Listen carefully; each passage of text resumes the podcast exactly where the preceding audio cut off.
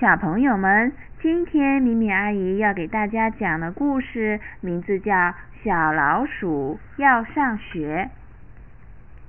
整个夏天，老鼠一家都住在学校里。暑假里，学校很安静，没有噪音，没有猫，没有铃声。但是，瞧，九月到了，老鼠妈妈啃着日历对小老鼠说：“明天就是开学的日子啦，你不能再到走廊里跑来跑去了，你得跟我待在一起。”小老鼠叫道：“为什么呢？我是多么想去上学呀！”我也想上学。老鼠爸爸向老鼠妈妈指了指天花板上的洞，说：“你有没有发现这个小洞？这个下面正好是教室。我们的儿子也许可以用得上这个小洞。”小老鼠跳到那里说：“是是是，我要上学，我要学习阅读。爸爸万岁！”老鼠妈妈担心地说。但是，要是有人发现了，老鼠爸爸说：“你要对他有信心。还有你，我的儿子，快去休息吧。明天你要让人看起来是精神抖擞的。”第二天，老鼠妈妈叫醒了小老鼠：“上课时间到了，孩子们已经到教室了。从这个洞钻过去，要乖一点，要听老师的话。”最重要的是不要讲话。在教室里，小老鼠找了一个好位置，就在隔板的最里边。它把头伸在两本书的中间，正好可以很清楚的看到黑板。孩子们都是带着新书包来的，女教师对他们表示欢迎。你们好，孩子们，我叫李丽娜·帕多利，今年由我来教你们阅读，这并不难。瞧这个字母，他画了一条竖线，然后在上面加了一个点。没有人认识他。哦，这就叫 I。小老鼠一动也不动，连胡子也没有动。他认真的听女教师讲课。他很乖。在离他不远处坐着一个小男孩。他望着院子里的树，它们笔直的，就像那个 I。菲利克斯，你在做梦吗？女教师问他。中午，当所有的人都离开了，小老鼠从它的藏身之处跑了过来。它穿过那个洞，回到了自己的家。老鼠妈妈正等着它。你乖不乖呀？女教师怎么样啊？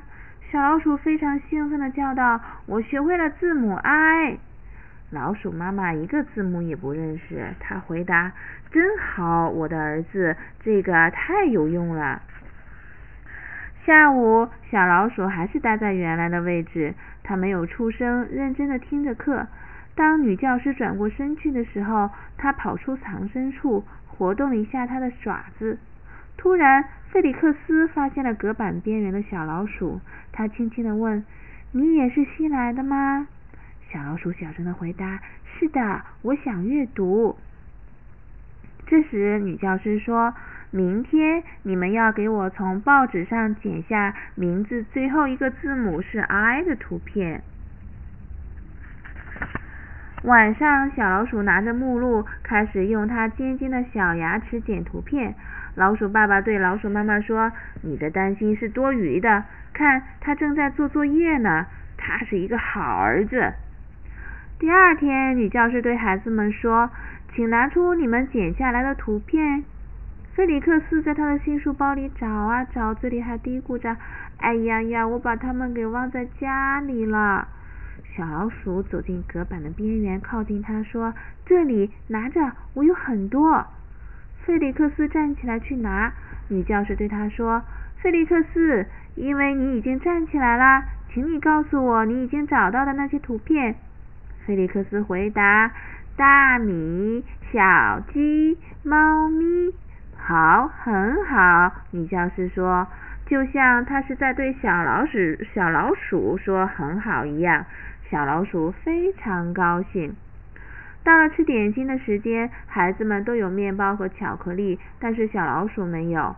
菲利克斯回头看着小老鼠说：“你要这个吗？来。”小老鼠沿着墙滑了下去，然后爬上了桌子。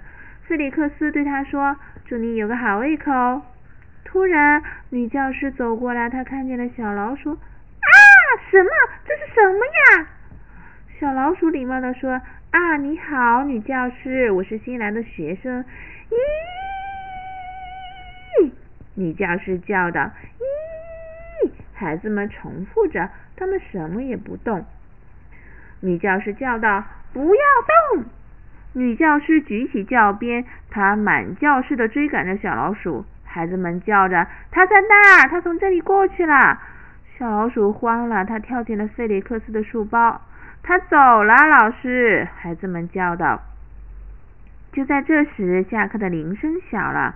女教师用颤抖的声音说：“时间到了，放学，请整理好你们的东西。”小老鼠从书包里伸出脑袋，问费利克斯：“我可以到你家去吗？我帮你做功课。”费利克斯离开教室的时候非常小心，他尽量不让书包晃动。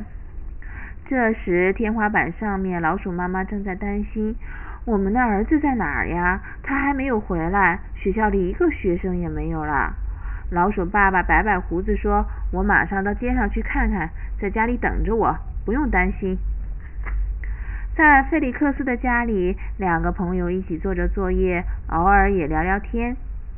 当我学会阅读后，小老鼠说：“我要去图书馆，在那里我会是最快乐的。”菲利克斯说：“我这里有很多书，星期天你来玩的时候，我们可以一起读。”老鼠爸爸在窗外正好看到了这一幕。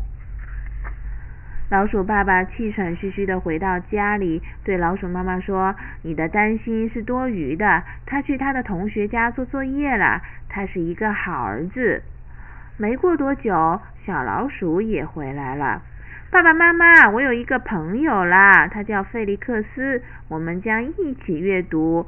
费利克斯说：“以后他要写一本书，我也要像他一样。”不要激动，不要激动，老鼠妈妈说。她轻轻地拥抱着小老鼠。现在，小老鼠每天都去上学。为了不吓着李丽娜·帕多利老师，它还是待在隔板上。但是，它从来没有远离它的朋友费利克斯。一天晚上，小老鼠把它的书给老鼠妈妈看。看，我认识了一个新的字母，圆圆的，就像我们的耳朵一样。然后他在纸上画一个很圆的 O，太棒了！老鼠妈妈说：“把你的铅笔借给我，我也要试试看。”老鼠爸爸对老鼠妈妈说：“我们的儿子学得很快，他马上就会阅读了。我们相信他的选择是对的。”